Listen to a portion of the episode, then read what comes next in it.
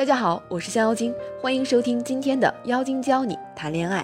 在今天的分享开始之前，先给大家一个小小的福利。最近我创建了一个私人的专属成长社群，当你有情感问题或者疑惑时，可以随时在群里提问，群里的小伙伴们会一起为你出谋划策。如果你也想成为更好的自己，那就可以关注微信公众账号“降妖精”全拼五二零，在后台回复“社群”两个字哦。前段时间，湖南卫视播出的亲情观察成长励志节目《我家那闺女》备受关注。节目中，吴曦、袁姗姗、傅园慧、焦俊艳四个闺女带着各自的爸爸一起参加节目，分别展示出四位闺女的独居生活。其中，吴曦身上的独居标签最为明显，常常在节目中因为压力大崩溃大哭。她的脆弱，她的焦虑，她的丧，直接把她和这档节目频频送上了热搜首页。节目播出之后，很多人都在讽刺吴昕：“你过得这么好，凭什么哭？”的确，在成年人眼中的世界，似乎每个人或多或少都有着自己的焦虑。前阵子在网上做了个调查，现在的年轻人焦虑吗？他们在焦虑什么？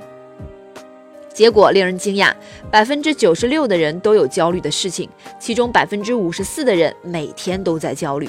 当代年轻人的焦虑程度远远超出了我们的想象。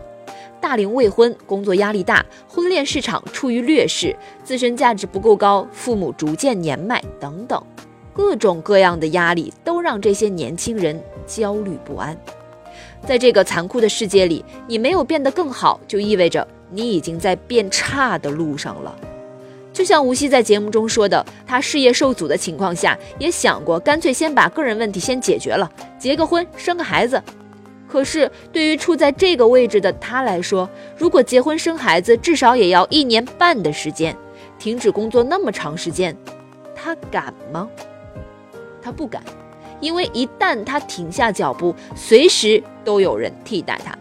我们再反观生活中的大龄女性这个群体，多少三十岁以上的女人想在事业上做出一番成就，多少三十五岁以上的女人在努力保养，想要青春永驻。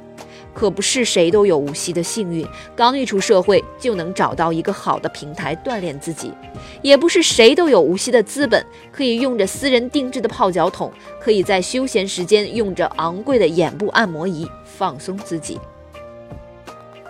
无锡的焦虑只是代表了一小部分人的生活，而更大一部分人都在硬着头皮做着自己并不满意的工作，没有能力去体会诗和远方，所以只好说服自己在现实中苟且。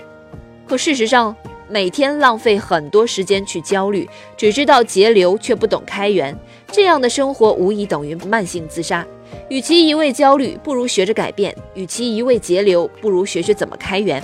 这也是我和教研组老师们做咨询师培训的主要原因，减轻生存压力的同时，也能获得一项永久的个人技能。这不正是处于这个社会的年轻人所需要的吗？如果对生活不满，只知道不停的抱怨，那只会成为一个恶性循环，永远没有办法在混沌中脱身。所以，与其花时间去焦虑，还不如想想怎么解决焦虑的根源。如果我们在对生活不满时都能够及时发现问题、及时改变、及时寻求一种可以受益终身的技能，我想这绝对会是两种截然不同的结果。我见过太多女性，自从参加了咨询师培训之后，从月入三千到月入五万，也看着他们的生活一点一滴的发生着改变。爱马仕不再是橱窗里遥不可及的梦想，多金又高价值的男人也不再是只存在于偶像剧中。他们不再焦虑，因为他们已经拥有了赚钱的能力；他们也不再抱怨，因为他们靠自己就足以满足自己想要的生活。这个时代没有人不焦虑，而聪明的人懂得如何自救。希望你是聪明的一个。想要拥有赚钱的能力，想要知道如何自救，赶快添加顾问吧，让他来教你。微信号降妖精全拼九九二。